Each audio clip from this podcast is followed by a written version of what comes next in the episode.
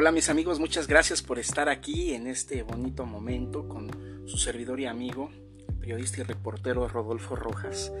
Eh, quiero narrarles detrás de la lente lo que me tocó vivir en una entrevista que hace algunos años le hice al gran actor, eh, conductor y también ahora chef Omar Fierro.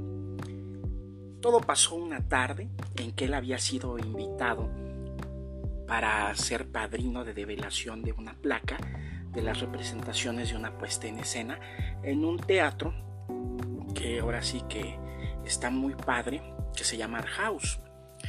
Y algo muy padre, muy bonito fue que pues, ese día me tocó a mí hacerle la entrevista, llegué, me presenté con él.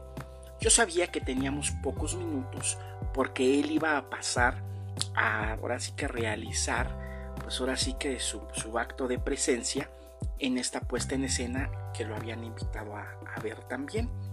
Y como tal, le realicé muy dinámica la entrevista, hubo muchas sonrisas, porque quiero decirles algo, Omar Fierro, así como se ve con ese carisma, es en la vida real muy carismático y muy a todo dar, a quien aprovecho también de mandarle pues un afectuoso saludo.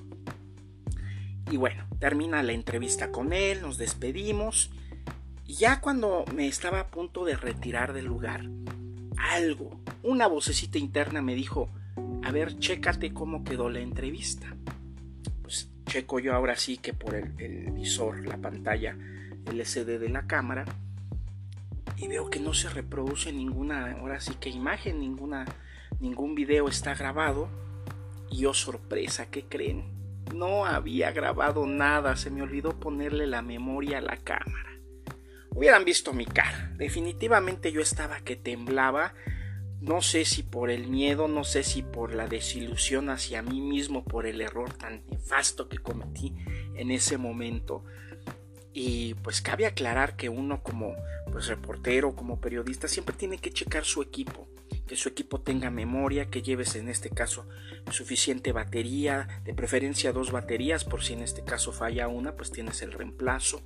Pero bueno, ya que pasó todo eso, me acerco yo y le comento, ahora sí que a su, a su manager que estaba ahí, y me dice, híjole, pues a ver si te la quiere dar de nuevo porque ya va a pasar en este caso a, lo que viene siendo pues la obra de teatro y sorpresa.